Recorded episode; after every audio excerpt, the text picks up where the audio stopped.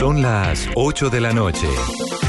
Aquí comienza Mesa Blue con Vanessa de la Torre.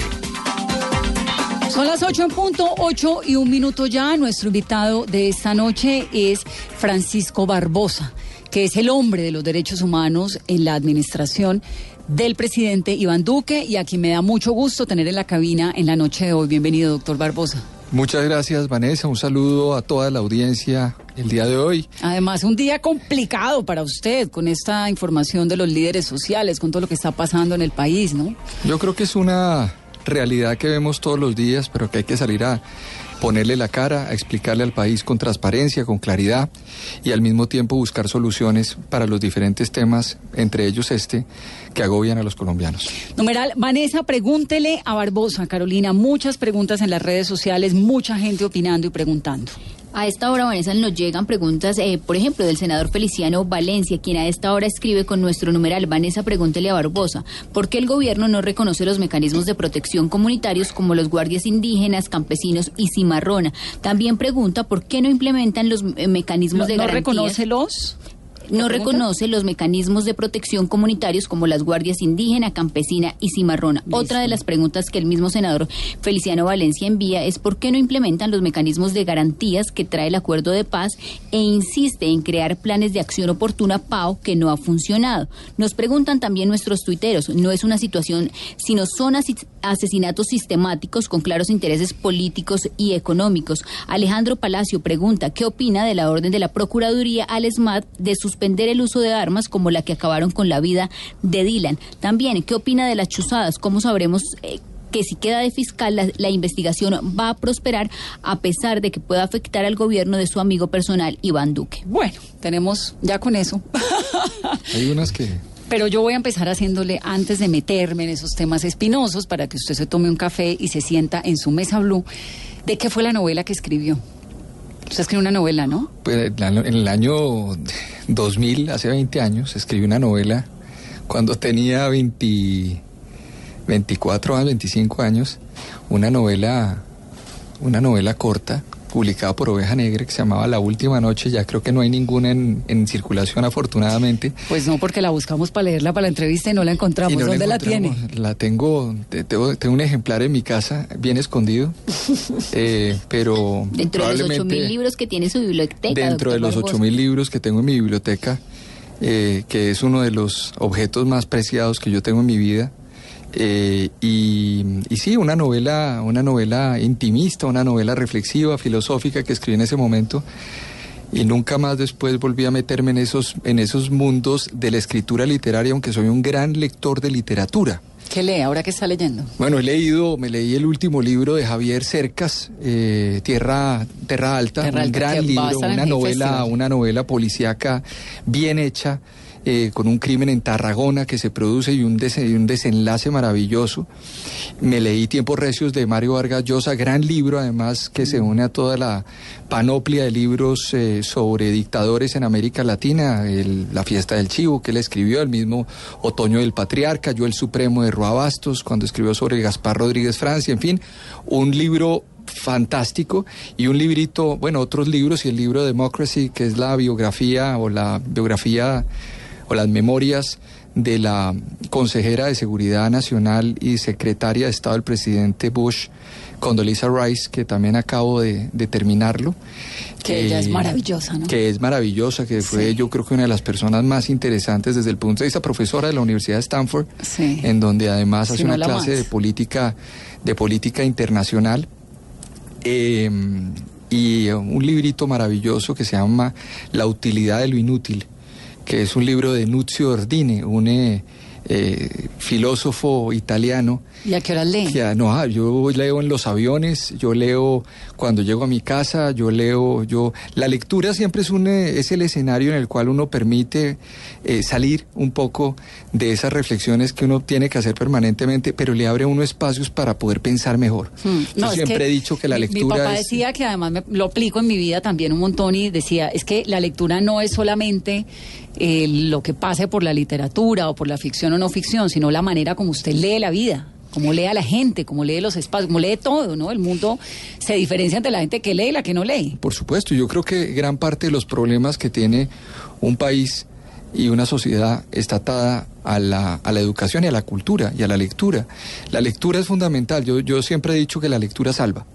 En los momentos más difíciles, cuando uno está en circunstancias en donde evidentemente no es fácil a veces enfrentar ciertos debates, un buen libro te regala un par de horas, te pone a soñar, te manda a un escenario diferente, te ubica en unos personajes, o si es un buen ensayo, te pone a reflexionar y te, y te, y te mete en esa situación. Ahí acabo de terminar también en los días, porque me tomé unos días, unos seis días, eh, y venía leyéndola la, la, biografía de Bolívar de, de, María Arana. Que es maravillosa. Que es maravillosa, además parece un guion. Sí. Y me generó... Y tanta- ella es maravillosa. Claro, y me generó tal, tal eh, eh, eh, digamos, yo había leído, ya había leído varias biografías, la de Germán Arciniega, la de John Lynch, pero me metí en la película y terminé leyéndome las, las cartas de Santander en el exilio.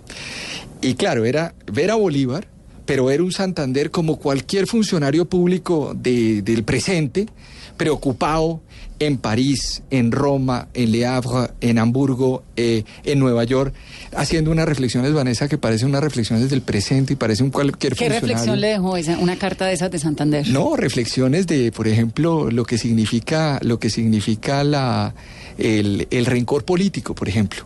El rencor político, la imposibilidad de llegar a acuerdos, el- la, la capacidad, por ejemplo, de difamar a una persona. Entonces Santander desesperadamente en Europa mandaba las mismas cartas a los mismos periodistas hablando mal de Bolívar sobre tres temas fundamentales y Bolívar no se defendió.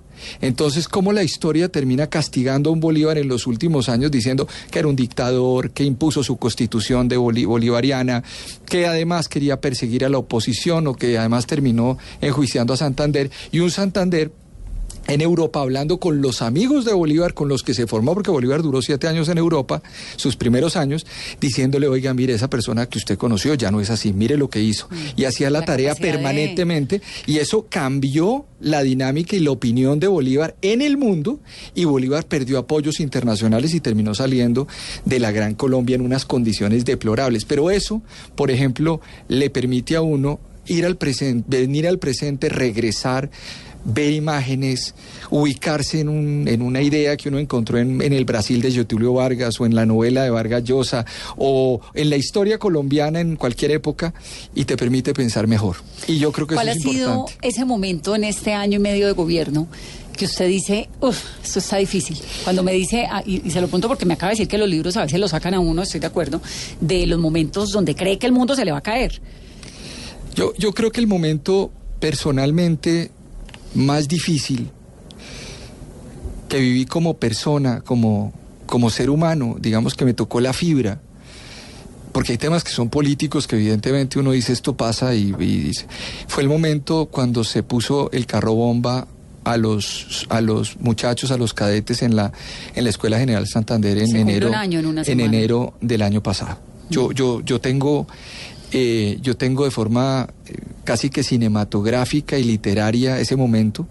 Yo estaba en el Palacio de Nariño a las siete y media de la mañana. Yo llegué, el presidente de la República estaba en Chocó, iba, iba en el helicóptero, iba a aterrizar en Chocó, tuvo que regresar y me encontré con Jorge Mario Isman, eh, pasa el evento a, las, a, las, a la hora, nueve de la mañana, nueve y cuarto de la mañana, y, con Jorge Mario Isman decimos, eh, vámonos para el lugar, vamos para ese lugar para acompañar al presidente y acompañar además al consejero de Seguridad Nacional que venía en el helicóptero, y llegamos allá, Vanessa, y cuando llegamos allá, eh, el escenario era dantesco. Yo, yo creo que un, un ser humano no, no, no, no capta eso. Los medios todos estaban afuera, por supuesto, pero era ver pedazos de carne en el piso, era ver, era ver troncos, era el olor de sangre, Mm. era todo esto, era ver además, eh, era ver el, el- el- fenómeno que, no- que golpeaba como seres humanos a la Policía Nacional también, porque hay que entender que había una dimensión de lo que había ocurrido.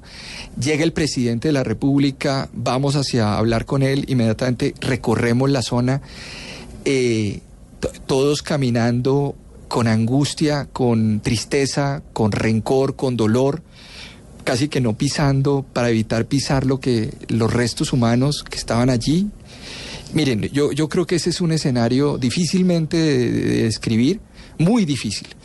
Y tal vez otros escenarios que se presentaron también durante el gobierno y que se han presentado durante el gobierno son escenarios donde hemos tenido que salir a defender algunas de las ideas y donde pues, mm, pues se tienen, tienen, eh, tienen temas que son de controversia. El tema de las objeciones presidenciales fue uno de los temas importantes, el tema de la JEP.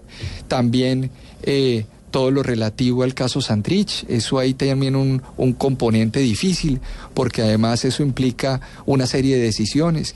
en Me donde- sorprende que no me diga que los asesinatos de los líderes sociales, porque usted es el hombre de los derechos eh, humanos y, el- este año el- van 19 líderes sociales asesinados. Y por supuesto, pero es que ese no es un momento, esos son múltiples momentos. Decenas de Usted me preguntó un momento o momento. Yo le puedo decir, aquí han sido, yo he sido en el tema de líderes sociales muy, eh, muy transparente con el país. Eh, nosotros, cuando llegamos, el presidente de la República dijo, yo necesito construir un parámetro que no existía de informarle al país permanentemente qué es lo que está ocurriendo con el tema de los líderes sociales. Era una tarea que se le, eh, se le entrega a la ministra del Interior porque tiene competencia para ese asunto y me dice, hombre, ayúdeme con ese tema para poder... eh, eh, digamos, tener que que el país sepa exactamente qué es lo que está pasando, si están subiendo, si están bajando. Y la gran primera pregunta que uno hace en este caso es la fuente de la información. Porque usted encuentra diferentes fuentes. Las ONGs tienen La sus ONU. fuentes, tal. Entonces dijimos, no, vamos a trabajar con Naciones Unidas. Entonces hemos venido trabajando con Naciones Unidas, con el grupo de élite y con Fiscalía. Y hoy, por ejemplo, la, el- la- el Naciones Unidas presenta un reporte, un reporte que lo hace público de 107 homicidios. Y yo salgo también y presento el mismo reporte de 107 homicidios que se presentaron. No hay Pero la que ONU le esconderle... dice al gobierno colombiano un poco como, bájenle a los números, porque la pelea es si subió, bajó, si no sé qué, están matando gente. Claro, no, yo creo es- que aquí hay que distinguir ¿Qué- una qué- cosa y ¿Por qué que- estamos como, como con esa sensación? O sea, ¿por qué hay tanta gente con esa sensación de que es que no se están aceptando las cifras o no? Ah, Digamos, sí, yo un creo- líder social muerto Es una tragedia, es una tragedia. Yo lo dije Luego, hoy, lo- 19 en un año, pues son 19 tragedias. Es una ¿no? tragedia. Yo, yo lo dije, lo dije hoy, lo he venido repitiendo y lo he venido repitiendo permanentemente en todos los escenarios. So- superemos el tema de las discusiones de las cifras que hay que se, se plantean, pero hay que superarlas por una razón, porque el tema de los líderes sociales es un tema de derechos humanos y es un tema que debe concitar la unión de todos los colombianos. Yo lo que no creo es que uno pueda, como partido político o como persona que tiene una ideología, hacer política alrededor de este tema. No puede hacerse política alrededor de esto. ¿Usted Lo- cree que la oposición la hace? yo creo que ha habido aquí, ¿Quién la hace? no, aquí ha habido intereses durante mucho tiempo para hacer, eh, para hacer reflexiones sobre el tema de líderes sociales, atribuyendo a una posición o a una política de un gobierno o de un sector. Incluso yo le digo una cosa, Vanessa, el gobierno del presidente Juan Manuel Santos, desde el año 2016, que esto estuvo encabezado por el ministro del Interior de la época, que era Guillermo Rivera, estableció el tema de los líderes sociales, o sea, cómo medir el tema de los líderes sociales. Hemos mantenido la misma medición, Que era la medición de la ONU. que es la misma. Nosotros ¿Usted no nos hemos... No, nada. Porque tengo la sensación de que el gobierno Duque hizo unos cambios en esa medición. ninguna, ninguna. Hemos tenido la misma, el mismo criterio. El mismo criterio se ha mantenido eh, desde el año 2016. Y yo, obviamente, lo que tengo que decir es lo siguiente: hay, hay que hacer más bien una reflexión de cómo nosotros podemos lograr para que se reduzca eso a cero y para que no haya crímenes de líderes sociales y que ¿Quién cualquier está matando a los líderes sociales? Bueno, los están más. Mire, en primer lugar hay un buena, una, buena, una buena idea de lo que está ocurriendo.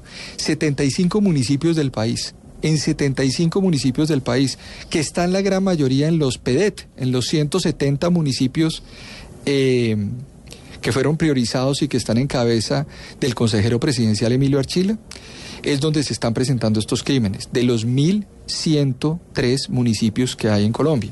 Entonces yo creo que hay que distinguir que se nos está presentando esto en unos lugares focalizados y específicos. ¿Sobre qué base? ¿Sobre qué, qué es lo que está ocurriendo en esos territorios? Uno, no es un asunto de un gobierno, esto es un asunto que es un problema mal envejecido y es falta de Estado en esos lugares, primero. Dos, no se coparon los espacios que en su momento, y sobre eso creo que estamos todos de acuerdo en todos los, los aquellos que hemos analizado el tema del proceso de paz, no se coparon todos los espacios, claro, donde llegaron las FARC, donde fueron las FARC. Y tres, un incremento masivo de cierta criminalidad, entre ellos el aumento de cultivos de coca en Colombia sí es importante, hay que decirlo, y en segundo lugar el tema de minería ilegal y el tema de tierras. O sea, hay, hay, una, hay una idea que yo tengo en la cabeza y es la siguiente. Yo creo que cuando se firma el acuerdo de paz, ¿cierto? Al otro día decimos, hay paz. Eh, eh, digamos, hay una idea de que hay paz. Eso es un, digamos, es una especie de construcción simbólica. Y esa pues construcción es que vimos simbólica. a Timochenko de Santos firmando un acuerdo de paz. Claro, entonces, pero hay una construcción simbólica. El simbolismo de todo eso hace que uno piense que a partir de ese momento terminó el asunto para muchos sectores del país. ¿Qué es lo que yo he visto en, los recorridos que he hecho a los 32 departamentos, por lo menos 10 veces a cada uno de esos departamentos? Que hay lugares en donde efectivamente hay mejores condiciones de vida y de sociabilidad. Entonces usted, por ejemplo, Vanessa, hoy puede recorrer el sur de La Guajira y va a la Jagua eh, del Pilar, y va a, Villanueva, y va a Fonseca, ahí va y se mete a la Sierra Nevada, y va a Chemesquemena, y va y se mete en el, río y, se mete en el río y se mete en el río en el río Vadillo y va a Valledupar, tal, va a Patillal. Esos lugares usted no los podía visitar hace 20 años. Eso lo dice en, una, en un gran libro, por ejemplo, eh, eh, Alonso Sánchez Baute, que escribió, que es, una, que es un gran, gran, gran libro. Líbranos del bien. Que, es Líbranos del bien. Mm. ah, bueno, estamos bien porque le gusta Loncho. Claro, no, yo no, no, yo... Estamos en la jugada. No, estamos en la jugada. Se acaba de ganar un voto, un voto para, de la Corte Suprema.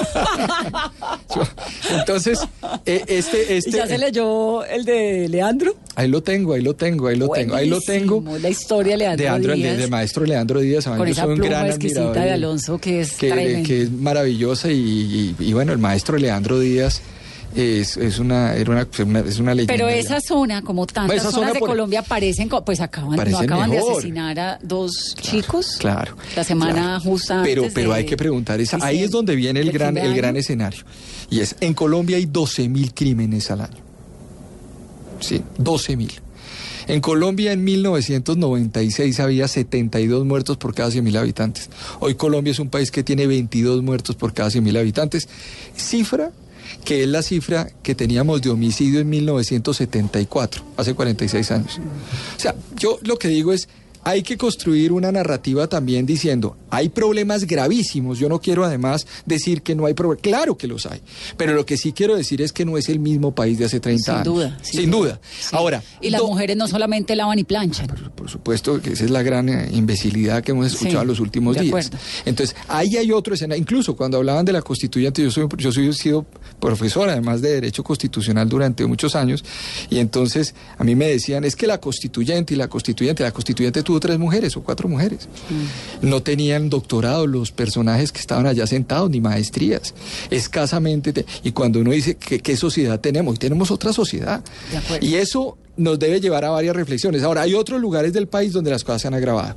Norte del Cauca, nos estamos en el tema del norte de Chocó, yo estuve en Río Sucio dos veces, he estado en la cuenca de Cacarica, eh, he estado además en, todo el, Pacífico chocuano, en, eh, en en Bahía Solano, en Nuquí.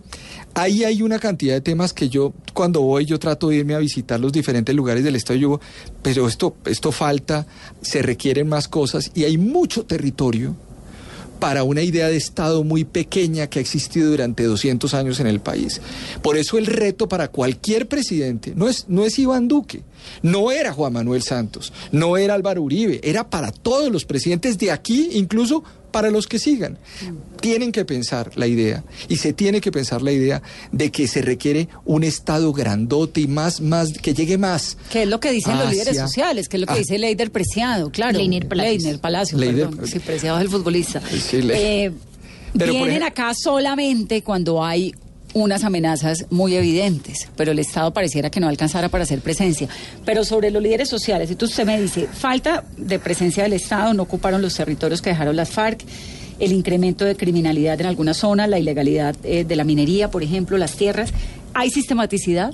Ese es un debate bien interesante que yo, yo he venido aquí, digamos, planteando y aclarando en los últimos, en el, hoy, justamente en, la, en una declaración que di.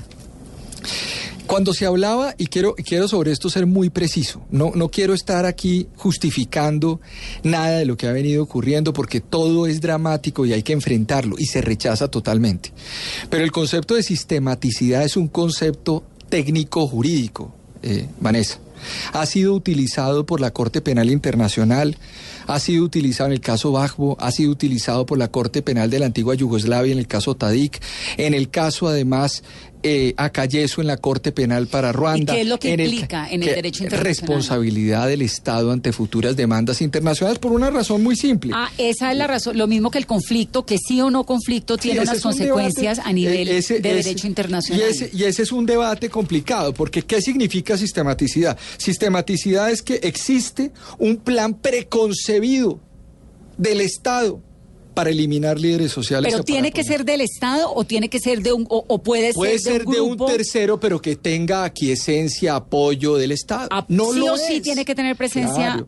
Mira, mira, mira, mira lo interesante porque pues finalmente esto es un tema técnico y no es un tema solamente de no, sacar se lo el entiendo porque es que entonces a uno le hablan de sistematicidad y él mismo piensa en que tiene que ser recurrente. Claro. Que sí es recurrente, sí es continuo, pero no necesariamente la mano del Estado está ahí metida. ya eso es poner al Estado como un Estado claro, claro. Y por, e, pero eso además ha habido condenas en el sistema interamericano de derechos humanos contra Chile, contra Colombia, por eso, en los años que se produjo el, para, el fenómeno del paramilitarismo, se produjo. Entonces, cuando se habla de sistematicidad, yo sí prefiero que no sacar en diccionario la Real Academia está muy bien, pero hay que, esto es un concepto técnico, mire, y yo simplemente para no enredar la discusión, pero la Corte Suprema de Justicia en el 2015, mira lo que dice sobre sistematicidad.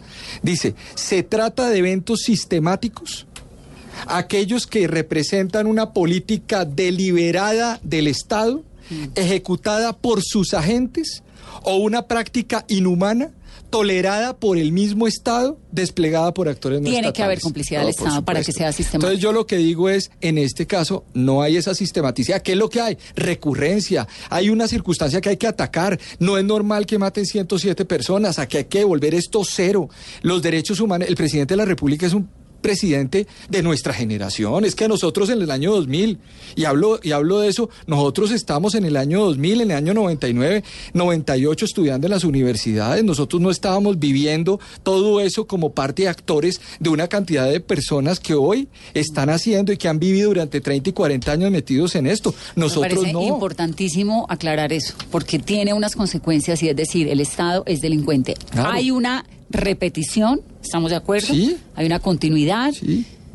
Y por ejemplo, el, el, Pero decir sistematicidad implica mano criminal del Estado. Y no la hay. Y no la, mano criminal del Estado colombiano o, checo o lo que quiera. Y te digo una cosa, y en el caso en que se produzca alguna investigación o algún tema que tenga que ver con eso, Vanessa, mire, lo que hay que hacer rápidamente es perseguir a esos criminales, mostrarlos, y y, y, sanciones ejemplarizantes por parte de la justicia. Aquí no puede haber tolerancia con nadie que viole derechos humanos en Colombia. Esa es una posición del presidente de la República, es una posición mía como persona, como jurista, como humanista que yo tengo en este escenario. Puede haber críticas, pueden decir que Barbosa está diciendo eso porque está justificando. Yo no estoy justificando nada. Yo estoy en un debate clarísimo y de hecho le digo una cosa, yo perfectamente podría decir, no, no voy a dar las cifras o voy a dar otras cifras. Y me armo una película diciendo que es que en Colombia todo eso es falso y no pasa nada. No, eso ya no, se puede hacer porque usted tiene a las Naciones Unidas encima y no, y uno puede tener y uno puede discutir a naciones con Naciones Unidas, etcétera. No,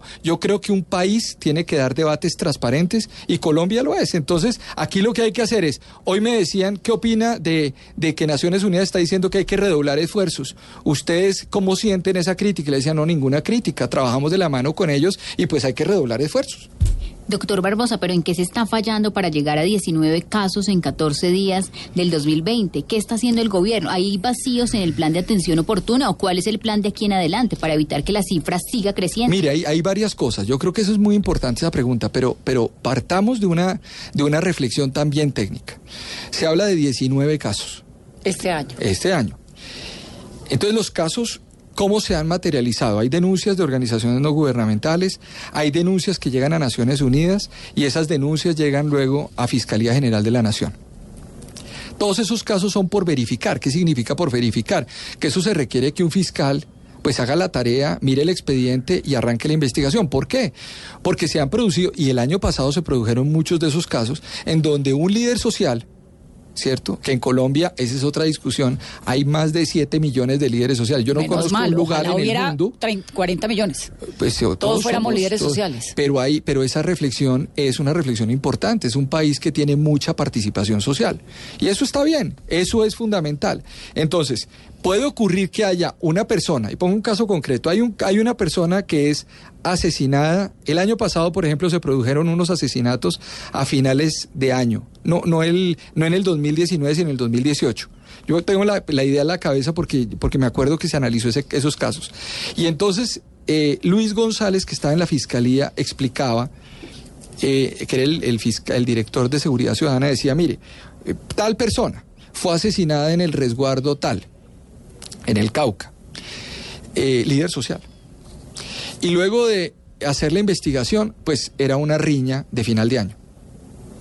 Entonces, claro, uno tiene que decir, es un líder social, efectivamente, pero eso que se produjo, que es, que es catastrófico, que está dentro de los 12 mil casos de homicidios en un país como este, ¿hace parte de, de- de su función como líder social o no? Esa es una pregunta que tiene que responder la Fiscalía General con grupo élite y esos son los informes que nosotros hemos venido planteando. Entonces, pueden ser 19, como pueden ser 13, como pueden ser 10, pero más allá de eso es cómo se resuelve el tema del PAO. Yo estoy explicando es metodológicamente. El plan de acción oportuna. Ese plan de acción oportuna tiene que articularse y es una de las cosas que se, se está haciendo y se va digamos, se empieza a trabajar con el PEDET, con los con el trabajo de Emilio Archila en los territorios y con unas zonas que se, llama- se llaman zonas futuro. El presidente de la República eh, dice, focalicemos. Si hay 75 municipios, ¿cuáles son? Porque es que podemos saber cuáles son. Si tú me preguntas cuáles son, yo te digo, hay un problema grande en Tierra Alta, Córdoba, en Puerto Libertador, en Caucasia, hay un problema en el Bagre, en una zona, está el Tambo, está el Tambo en Cauca, tenemos un problema en Tibú, en, en el Catatumbo, en el Tarra, tenemos un problema en cierta... Sí, en Toribío, tenemos un problema en Tumaco, porque Tumaco tiene la misma, la misma dimensión de Bogotá que es una cosa impresionante por tema de cultivos ilícitos. Tenemos un problema en Llorente. en allá. Sí, hay, hay unos lugares. Bueno, hay que focalizar allá, pero no solamente fuerza pública, sino llegada de servicios públicos del Estado. Entonces, las zonas futuro... ¿Eso se está haciendo? Sí, se está haciendo. Y yo, por ejemplo, le puedo decir una cosa. Yo participé en la inauguración de una biblioteca. Vanessa, este es un caso muy bonito. Una biblioteca entre Tumaco y Llorente. En un punto que se llama La Variante. Ese punto era un punto histórico donde mataban policías y mataban a las personas. O sea, ahí se mataba a todo el mundo. Ese punto hoy se convirtió en un- una biblioteca en donde le sirve a un ETCR, un antiguo ETCR de las FARC, que está, de, de las antiguas FARC, en donde hoy ya es una zona, de donde la zona donde están. Como así hay, toda la zona del Guacho. hay, claro, al lado de las, las salidas del río De- Mataje en el sacó Ecuador. a Romaña, Por- además. Por, por supuesto. Ahí tenemos a una, a una comunidad indígena, un resguardo indígena. Ahí tenemos a un consejo comunitario eh, afro. Y, y- y entonces, ¿y quiénes son las que están administrando esto? Pues las mujeres, que eso es una cosa que yo decía el otro día en una de esas reuniones en donde uno utiliza los temas históricos, diciendo que la, uno de los grandes elementos centrales de la reconstrucción de México después de la Revolución Mexicana fue la construcción, por ejemplo, de José Vasconcelos eh, como ministro de Educación, fue llevarse a Gabriela Mistral, otra vez la literatura y la poesía, y fue llevarse a Gabriela Mistral para México y decirle a Gabriela Mistral qué hacemos para inventarnos y para recuperar tejido social en México. Pues se han quemado, habían muerto miles de personas y no había hombres. Y al mismo tiempo, pues, unas mujeres, y tampoco se sabían hacer qué hacer con los niños. Los niños iban al colegio a los siete años, y entonces dice, vamos a volver a las, a las mujeres, les vamos a entregar las bibliotecas y vamos a volverlas institutoras.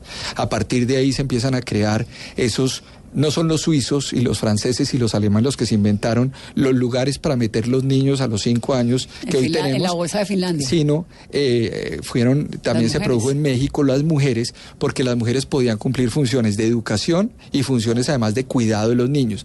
Ese tipo de cosas se han venido trabajando con Emilio Archila de una forma muy importante. No son grandes noticias. Sí, pero son grandes noticias y yo digamos, la paso. pa- Mire, nosotros nos la pasamos en este programa, obviamente entrevistando líderes sociales, exguerrilleros, políticos de derecha, de izquierda, no sé qué, como tratando de, tejer esos puentes. Y yo siempre le digo a los oyentes, están pasando cosas. Hasta hace un mes, no sé en ese momento la cifra actualizada porque no la tengo, había 594 proyectos productivos andando en Colombia. En diciembre vinieron unos exguerrilleros, las chicas de Manifiesta que hacen ropa, Mm. los de la cerveza roja, los del café que Ah, lo es una están vendiendo en. Costco. ¿Qué tal el, el el amor propio con las anchetas. El amor propio con las anchetas solo de guerrilleros, de Ah, productos exguerrilleros. Bueno, las botas, qué decir, los de diseño de la montaña. Me la paso diciéndole a la gente, mire, está, hay cosas, están pasando. Obviamente es un país con unos retos muy grandes. Grandes, grandísimos. y es un país además pues muy golpeado, ¿no? Donde, donde la gente un poco se blindó del dolor y entonces ya nadie se espeluzna ante una noticia. Pero están pasando cosas que yo sí creo que son interesantes. Lo de los líderes sociales es muy grave, sigue siendo muy, Muy grave. Ahí, eh, yo Muy quiero grave. un poco como recordarle a la gente un par de datos. Por ejemplo, Carlos Cardona fue el director del hospital de Ituango y lo mataron este año. Cristian David Caicedo, de Guapi, líder social. Gloria Ocampo fue una mujer directora, era cabeza de la sustitución de cultivos ilícitos en Puerto Guzmán en el Putumayo, murió el 7 de enero. Virginia Silva de Páez Cauca era médica de la zona. Una profesora, había una profesora sí, también. profesores, médicos. Claro, decir, pero es que además a un criminal que esté en esa zona negociando con narcotráfico, le aparece una profesora, le aparece una persona de estas, que son personas berracas, que son personas echadas para adelante, que aglutinan, que quieren plantear cosas, y esas personas son enemigos. O sea, es que una carretera, un polideportivo, una reunión social es una pesadilla para un ampón. Y por eso nosotros tenemos es que voltear el Estado completo a, a esos lugares, Vanessa, a esos lugares para efectivamente llegar y decir, este es el modelo de vida que, que, que, se requiere para un país. ¿Cuál es el modelo de vida? Miren, más allá de la política, poner bibliotecas. Es que la lectura, vuelvo otra vez a la lectura, vuelvo otra vez a los libros, vuelvo otra vez a la educación. Una educación además donde se, se, se plantean criterios abiertos de reflexión. Eso es lo que hay que hacer en un país. Eso es a donde tenemos que llegar. Hay que poner, claro, policía, justicia, ejército, tal, pero hay una labor preventiva. Le pongo el tema de los casos de reclutamiento que yo he venido planteando muy, de, de, forma muy importante. Ahí el tema de reclutamiento tiene dos componentes, Vanessa, dos componentes. Un componente que usted puede escuchar y es ¿Cuántos niños vamos a recuperar del reclutamiento? Entonces, que el ejército ha recuperado unos, que el ELN está reclutando, entonces que el ICBF tiene ya un componente de acompañamiento a los niños. Muy bien, ese es un tema Llevan importante. 164 hasta noviembre del año pasado. Eh, y 164. Que es una cifra dificilísima además de tener, porque como el ICBF los guarda. Pero desde 1999, ¿no? 6.000. Sí. ¿Sí? O sea, estamos hablando de unas cifras muy, muy grandes, hablando de FARC, hablando de ELN, hablando de CLAN, todos estos organismos.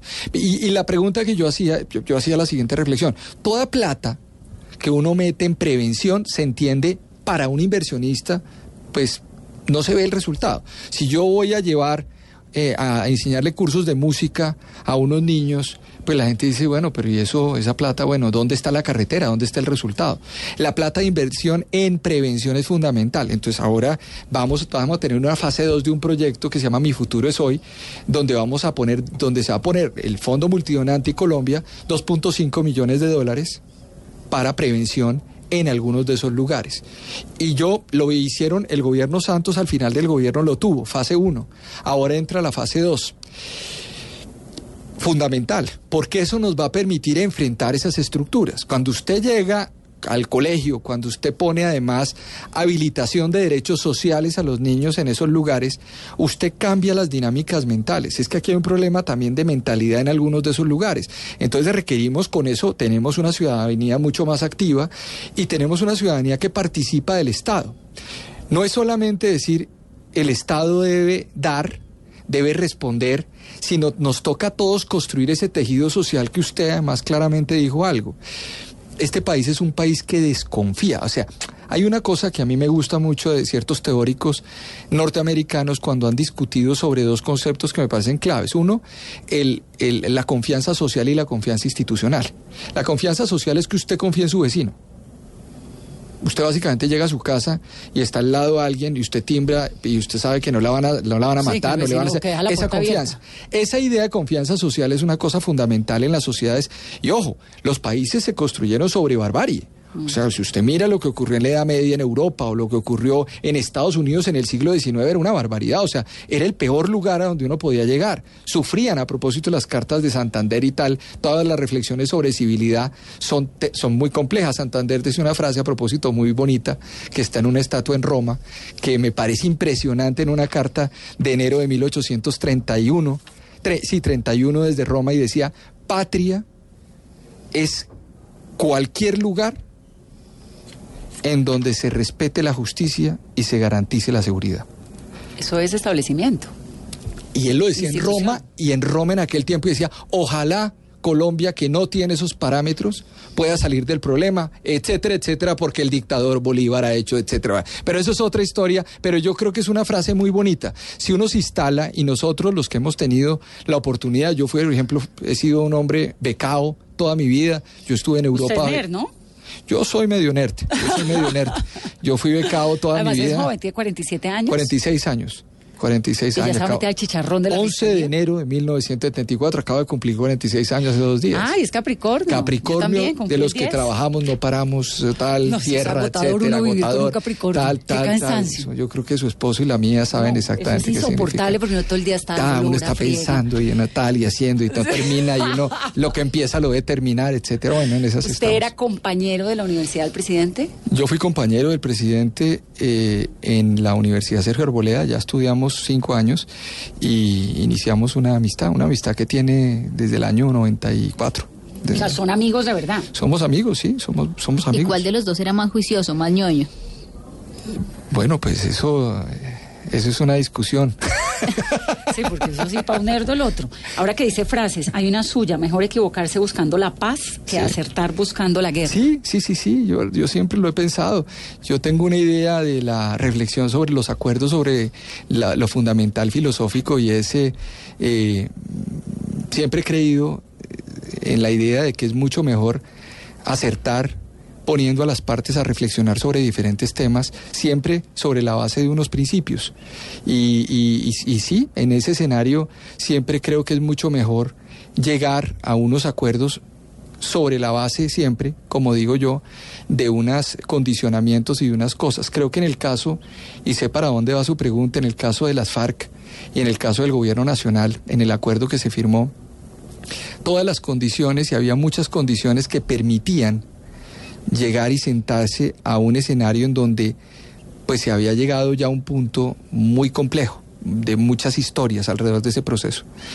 En el caso, eh, en los otros procesos, pues cada proceso tiene su propia dinámica. No es lo mismo un proceso constituyente cuando se dio la constituyente y se generó ese proceso de paz, al proceso de paz que fallido en el Caguán, al proceso de paz eh, postconstituyente con FARC en Tlaxcala y Caracas, al, al, intento de proceso de paz en los acuerdos de la Uribe 1 y la Uribe 2 con Betancur y Barco, al acuerdo de paz de Alberto Lleras en 1959 cuando se desmovilizaron esas eh, autodefensas campesinas que existían en aquel tiempo, producto después, producto en parte de la dictadura de Rojas. En fin, cada, el país tiene unas dinámicas que hay que leerlas y así podemos ir en toda la historia. Luego ¿Y esa frase aplica para el ELN? Yo creo que para cualquier escenario aplica siempre y cuando haya condiciones y el presidente la, entiende con la idea de que hay dos condiciones que siempre que se ha tenido y es que uno tiene que ponerse eh, sobre eh, la idea de que no se puede permitir actividades criminales como se está planteando terroristas y de que no puede haber una justificación del secuestro frente a estos temas y creo que son los, los dos temas que el presidente de la República ha planteado. Yo en eso creo que las dinámicas le permiten a un gobierno en un momento determinado eh, tomar una decisión o no tomar una decisión y esos temas obviamente tendrán una respuesta seguramente eh, por parte del presidente de la República. Dijo la senadora María Rosario Guerra que a usted le faltaba perrenque.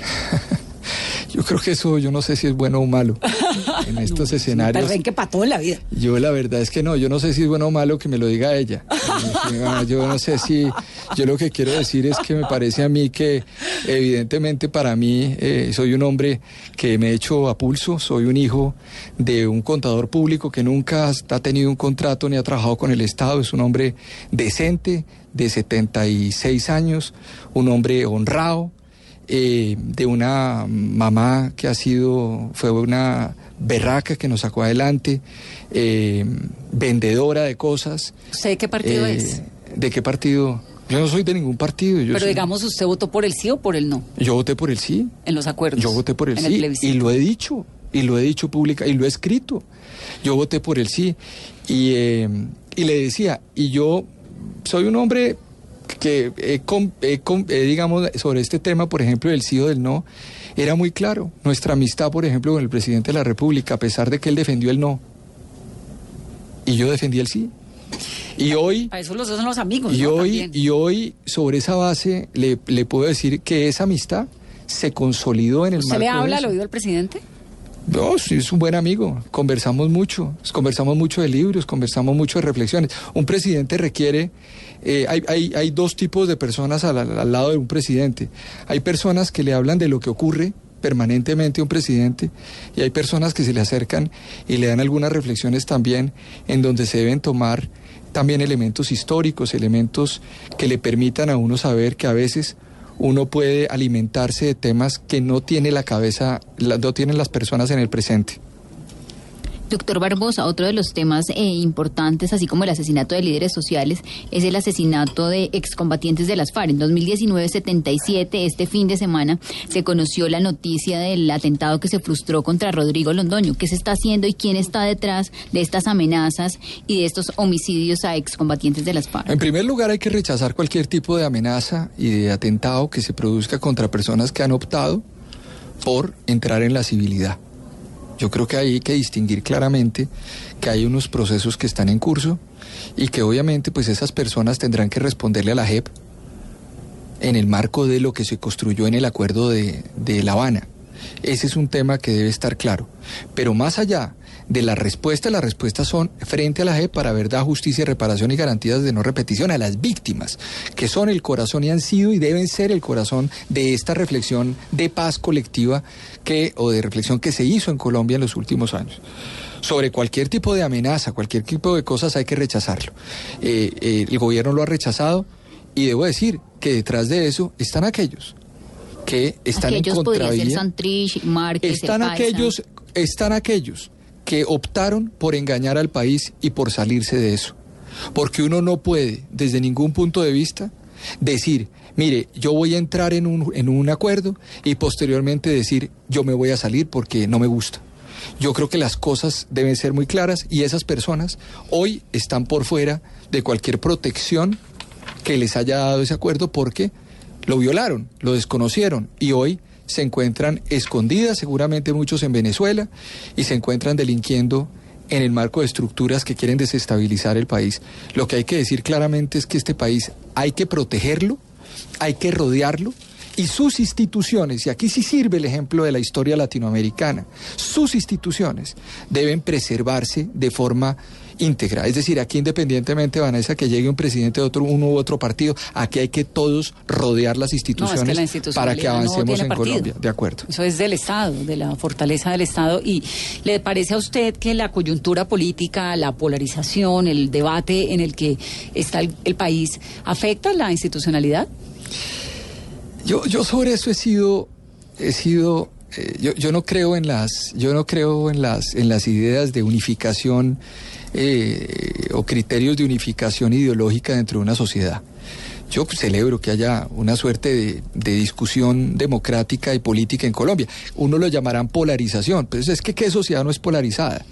Hoy yo estamos viendo, estamos viendo que, pero no hoy, siempre ha habido una suerte de discusiones muy profundas sobre la política y la manera de hacer la política. A propósito de todas estas discusiones de derecha e izquierda que a mí me dan mucha risa, porque yo, he escrito, escribí un artículo, me acuerdo, sobre izquierda y derecha en una, columna en ámbito jurídico de un libro de, de, Norberto Bobbio, que, escribió y que es muy claro. Y entonces ese libro me llevó a una, a una reflexión estos días porque mi hija, mi hija tiene 14 años, me dijo, papá, pero dime una cosa, o sea, ¿qué es derecha y qué es izquierda y qué es un mamerto y qué no es un mamerto. Yo ya no sé qué hacer. Yo ya todo el mundo habla de eso. Pero de una a diez usted qué tan mamerto es. ¿Ah? De una a diez usted qué no, tan No, no, no, porque es, que voy a, desatinar esa idea del mamerto o no el mamerto. No, yo soy cero. Cero, cero, cero. Soy un hombre que defiende la libertad por encima de todo. Creo que la sociedad se construye en el marco de la libertad. Esa es una idea además constitucional de hace 200 años. Y que en el ejercicio de esa libertad aparece la libertad de empresa, aparece la libertad de iniciativa privada. El ser humano, usted construye la igualdad en una sociedad, pero eso al revés no funciona. Es usted, es usted, es usted castrando y desapareciendo la libertad. Usted no llega a ninguna igualdad. Y esa historia es una historia que se puede discutir largamente pues sobre la base extrema izquierda de- venezolana en lo que y ahí está, ahí está. Yo lo que creo es que cualquier régimen que sacrifique la libertad, sacrifique el Estado de Derecho y la democracia. Y sobre eso, jamás en la vida uno puede jugar o estar de acuerdo. Doctor Barbosa, usted le habla al oído al presidente como un amigo, como su alto consejero para los derechos humanos. En uno de los momentos críticos del 2019 fue la noche de los cacerolazos, la noche de las movilizaciones. Al otro día, ¿qué le dijo al presidente? Le dije al presidente que había que tomar esos escenarios con tranquilidad y él, él además es un hombre muy tranquilo, es un hombre muy reposado, ustedes lo conocen y eso hay que mirarlo siempre en perspectiva. Yo, yo lo que creo es lo siguiente, yo creo siempre que estos escenarios son escenarios que, eh, que se presentan, que son naturales y no puede ser la coyuntura del instante la que lleve a un jefe de Estado o a un gobierno a tomar decisiones. Yo creo que debe haber un momento de reposo, de tranquilidad, de reflexión, porque había que entender, y creo que además, me acuerdo un artículo que escribió Vargas Llosa en, eh, en El País de Madrid en esos días, dos, tres días después, y decía, a propósito de las movilizaciones en Chile, en Chile y las comparaba con y comparaba con las de Macron en, en- Ecuador. Francia y Ecuador y lo de, y hubo una movilización bueno y hay movilización en todo el planeta o sea Hong Kong. en Hong Kong y hay movilización en Irak en Irak hubo movilizaciones y hay movilizaciones que se han presentado en diferentes países. En Inglaterra se han presentado muchas moviliz- movilizaciones. Y entonces cuáles eran la dinámica y qué es lo que estaba ocurriendo con esas movilizaciones cuáles se parecían unas a otras pero hay una cosa muy importante. Después de la reflexión que se produjo sobre eso cuál fue la respuesta la respuesta es que hay que ver qué es lo que está pasando o no nos está llegando el mensaje o hay que conversar o hay que llegar a, hablar con la gente. Más calle. Y creo que eso es algo que le toca a uno, digamos, que este, este momento en el que estamos viviendo en el mundo, no, no en Colombia, en el mundo, está planteando un desafío, Vanessa, que es el siguiente. Hace 50 años o 40 años había tres grandes vehículos por los cuales usted controlaba, si se quiere, una sociedad, que era la prensa, una prensa escrita muy cerrada, o, o de, ¿sí? de radio. Usted tenía gremios, Las asociaciones. los partidos, las asociaciones y la iglesia. Nada de eso existe. Hoy tenemos redes sociales, multi- multiplicidad de criterios en que religiones. es maravilloso porque se democratizó la comunicación, Claro. pero tiene también un Un desafío, que un nadie desafío. ha podido entender. ¿no? ¿El desafío y la, y la generación nuestra no lo maneja porque No. nos tocó apenas aprenderlo a descifrar. Estamos Claro, es que ahí como es en que unas aguas todas. estamos en ¿Sabe qué me pasó esta mañana? Me, voy a contarle porque me dio mucha risa. Yo le metí un montón de filtros a todas mis redes sociales, un montón. Entonces yo no leo, entonces de pronto digo, no, pues es que no me estoy enterando de nada, porque le metí tantos filtros que, que por no leer los insultos no leo nada. Tengo, Sí. me meto y como, bueno, si nadie, pero ¿dónde está? O sea, no volví a hablar, no, pues me tocó desbloquear todo lo que había puesto. Pero te puedes volver mucho más inteligente si no lees todo eso. No, es que yo no leo casi nada, Es que pero me di cuenta de que realmente no estoy leyendo en serio Sí, un montón de cosas ¿Cuánto porque tengo demasiados filtros bloqueados. también? Uno necesita más reflexión. Mire, pero eh, grandes lectores rizomáticos somos. Lectores de tres páginas, de una página. A las dos páginas la gente se pierde y se enreda. Eso, eso es una locura. Yo creo que la profundidad ¿Sabe es que la gente importante en el ser lee? Claro, Lee pero mucho más de lo que uno cree. yo creo, Uno- pero uno- mucha lectura, de- mucha lectura de es difícil encontrar lecturas profundas. Se lo digo yo como profesor universitario que he sido, donde me ha no, pero tocado es que usted enfrentarme. a leer a uno, quién sabe qué. No, yo tampoco no, leo. me voy a leer- me pone a leer a, a Hegel o a tal. No, hay cositas No, que sí. se ponen a leer y que. No, cositas pero, de- pero en diciembre me sorprendió un montón ver acá tanta gente en las librerías. Sí, sí, la Nacional, bien, la bien. llena, un montón de Está gente bien, leyendo. No, Mucho más de lo que de lo que alcanza uno a creer. Quiero eh, contestarle preguntas a la gente. Vanessa, pregúntele a Barbosa, entonces Feliciano Valencia, que está súper activo. ¿Para qué siguen militarizando los territorios si la evidencia muestra que eso no contribuye a la protección de los líderes sociales? Yo creo que yo lo dije en la respuesta que planteaba, la militarización no, no es que la, militar, la militarización o la presencia de las fuerzas militares hace parte del, de la construcción y del respeto a la constitución política, es que nuestras fuerzas militares son y están hechas para garantizar seguridad en los territorios. Ahora lo que hay que hacer es combinar eso con inversión social y con acompañamiento y diálogo social, que es lo que hay que hacer en diferentes escenarios. Pero yo sí creo que es necesario totalmente darle un, eh, un trabajo conjunto en donde nuestras fuerzas militares no pueden ser discriminadas ni no estar. Claro que tienen que estar. Y decir una cosa, aquí el Estado colombiano tiene que hacer presencia en todos los lugares del territorio. Aquí no hay territorio vedado. Aquí no hay territorios vedados. De hecho, los resguardos indígenas hacen parte de la constitución política. Esos son territorios y entidades territoriales. Ahí se tiene que cumplir también la constitución y la ley. Entonces, mm, yo creo que lo que hay que hacer es unos diálogos sobre esos temas y avanzar para que Colombia sea mucho más cohesionada y haya confianza varias preguntas eh, sobre el SMAT. Dentro de las movilizaciones se denunciaron muchas veces violaciones de derechos humanos. Reformarlo, eliminarlo, todo está puesto sobre la mesa. Desde el gobierno se ha dicho que se va a mantener. Hace pocos minutos la Procuraduría ordenó al SMAT suspender el uso de armas como las que acabaron con la vida de Dylan. Preguntan que cuál es su opinión. Mi opinión es que siempre hay que respetar, primero que el derecho a la protesta es un derecho fundamental. Sí, el derecho a la protesta es un derecho fundamental. Ese derecho a la protesta tiene límites. Y esos límites son el derecho a los demás. Los deberes que uno tiene como ciudadano, los derechos no se construyen con una visión, es un poco un tema teórico que surgió en la Constitución del 91, en el constitucionalismo moderno. Y es todo el mundo tiene derechos, pero nadie tiene deberes. Entonces yo tengo derecho a, pero el deber correlativo ese derecho no existe. Entonces hay que decir primero que hay unos derechos y segundo que hay unos deberes. Entonces en ese orden de ideas hay unos límites en el ejercicio también de ese, de ese derecho a la protesta. ¿Cuál es? Pues hombre, yo tengo que respetar el derecho a los otros, no dañar bienes privados, no dañar bienes públicos, etcétera. Eso no lo hace, eso no es solamente un debate en Colombia. O sea, yo quiero plantearlo hace, hace poco, en Semana Santa en Londres, hubo movilizaciones muy fuertes sobre el tema de eh, calentamiento global y bloquearon las dos vías principales en Oxford Street y en el aeropuerto de Heathrow en Londres y había eh, más de 15 mil personas bloqueando de forma sistemática y la policía intervino y capturó 700 personas en un día. ¿Ah? ¿Por qué usa la palabra sistemática ahí? ¿Y la utilicé en qué sentido?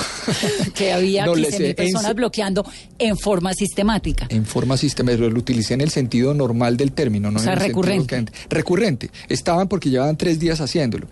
Y se hizo una tarea policial, además, en el marco del respeto a los derechos humanos, en donde se resolvió ese asunto. ¿Qué quiero decir con esto? Quiero decir que debe controlarse, digamos, o debe protegerse también la ciudadanía sobre el marco de unos procesos no letales, o sea, no debe haber violación de los derechos fundamentales y por ende ese SMAT tiene que ser mejorado. Pero lo que les hago la siguiente pregunta y la siguiente, esta es una reflexión interesante para todo el mundo que esté escuchando, porque además estos temas históricos a la gente se le olvidan, Vanessa. ¿Qué pasó el 9 de abril? El, 9 de abril se presenta el Bogotazo. A la una y media asesinan a Jorge Eliezer Gaitán, ahí en la séptima con Jiménez. Se produce un fenómeno de desorden en Bogotá, que no solamente ese día se produce en todo el país, impresionante. Empiezan a saquear almacenes, tal. ¿Cómo se resolvió, cómo se controló el orden público en ese momento? En ese momento se controló el orden público de la manera más salvaje que se podía controlar un orden público en cualquier país.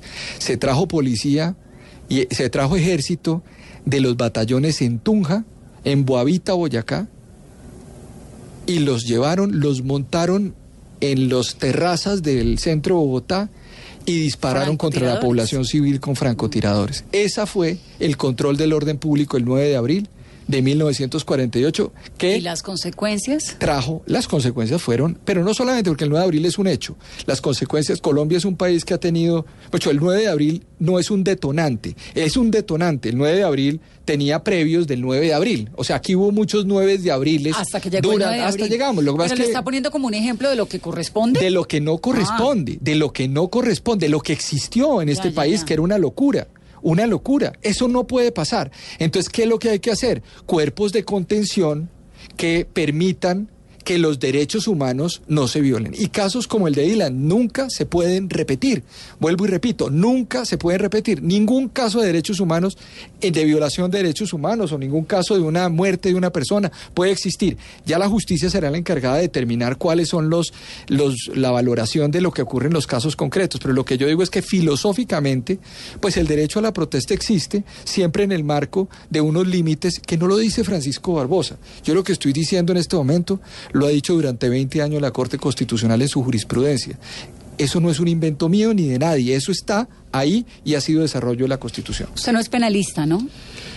Yo no soy penalista, pero yo fui fiscal mm. de la Unidad Nacional de Derechos Humanos durante un año. Aquí hay una reflexión profunda sobre esa pregunta que es un penalista y que no es un penalista.